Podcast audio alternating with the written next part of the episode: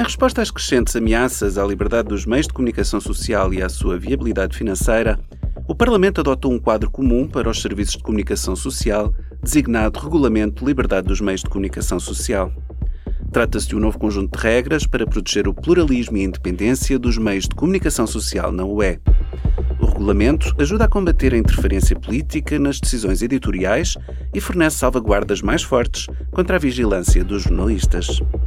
Coloca a tónica na independência e no financiamento estável dos meios de comunicação social de serviço público, bem como na transparência da propriedade dos meios de comunicação social e na atribuição de financiamento estatal.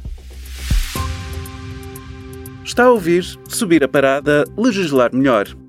Neste episódio será explicada a importância do Regulamento de Liberdade dos Meios de Comunicação Social, o seu impacto na liberdade dos meios de comunicação social em toda a União Europeia e o que significa para si.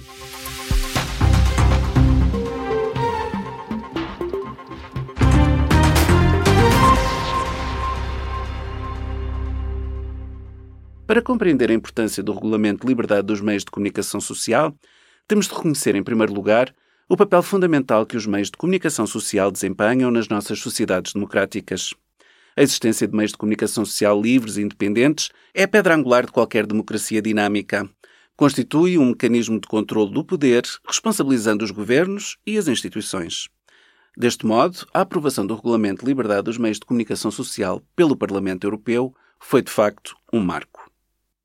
A adoção deste regulamento é um testemunho do empenho da União Europeia nos valores democráticos, na liberdade de expressão e na liberdade dos meios de comunicação social. Reforça a posição da UE em matéria de direitos humanos e a proteção de uma imprensa livre, que é vital para a defesa da democracia. O Regulamento de Liberdade dos Meios de Comunicação Social visa salvaguardar e reforçar os princípios de uma imprensa livre e de um ambiente mediático aberto na Europa.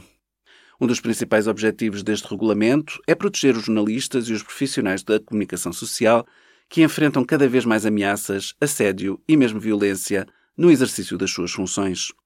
O regulamento salienta a necessidade de medidas para garantir a segurança destes profissionais. Reforça igualmente a proteção dos denunciantes e das suas fontes, o que é crucial para o jornalismo de investigação. O regulamento inclui também salvaguardas firmes contra a utilização de software espião contra os meios de comunicação social, os jornalistas e as suas famílias. Uma das características mais marcantes do Regulamento de Liberdade dos Meios de Comunicação Social é o facto de incluir disposições específicas para evitar que a propriedade dos meios de comunicação social esteja concentrada, o que pode comprometer o pluralismo dos mesmos. O regulamento reconhece a importância de um panorama mediático diversificado e independente numa sociedade democrática e apela a uma divulgação mais clara das estruturas de propriedade dos meios de comunicação social. O objetivo é evitar que os monopólios dos meios de comunicação social ou qualquer proprietário dos mesmos tenham demasiada influência sobre a opinião pública. No que toca à transparência, o regulamento prevê um financiamento adequado e estável dos meios de comunicação social de serviço público, a fim de assegurar a total independência editorial.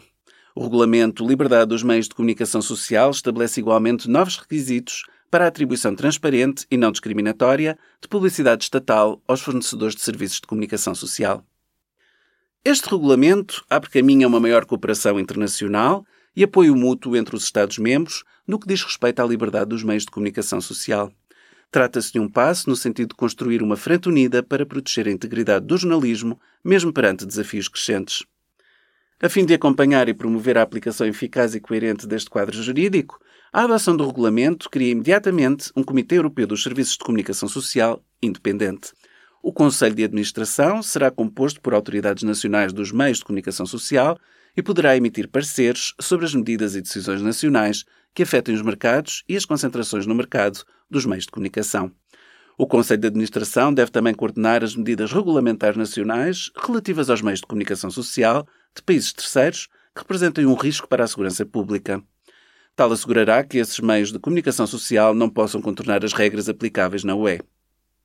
No discurso sobre o Estado da União em 2021, a Presidente da Comissão Europeia, Ursula von der Leyen, anunciou a sua intenção de adotar um regulamento de liberdade dos meios de comunicação social. O regulamento baseia-se na Diretiva Serviços de Comunicação Social Audiovisual Revista, no Regulamento dos Serviços Digitais, no Regulamento dos Mercados Digitais e no novo Código de Conduta sobre Desinformação.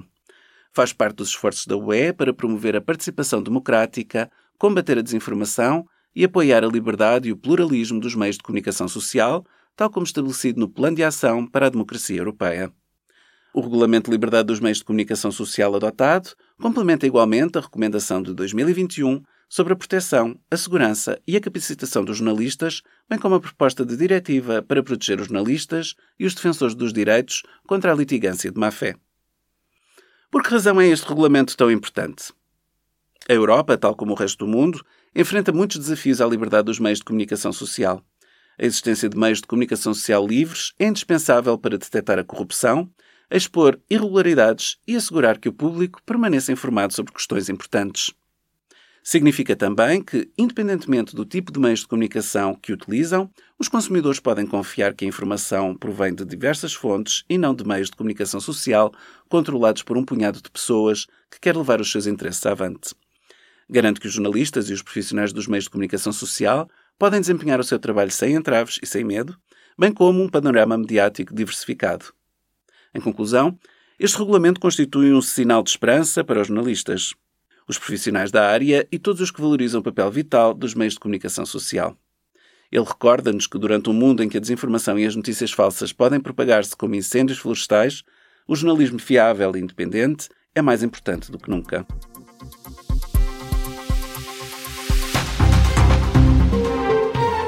Este programa foi apresentado pelo Parlamento Europeu. Para mais informações, consulte o sítio web do Grupo de Reflexão do PE.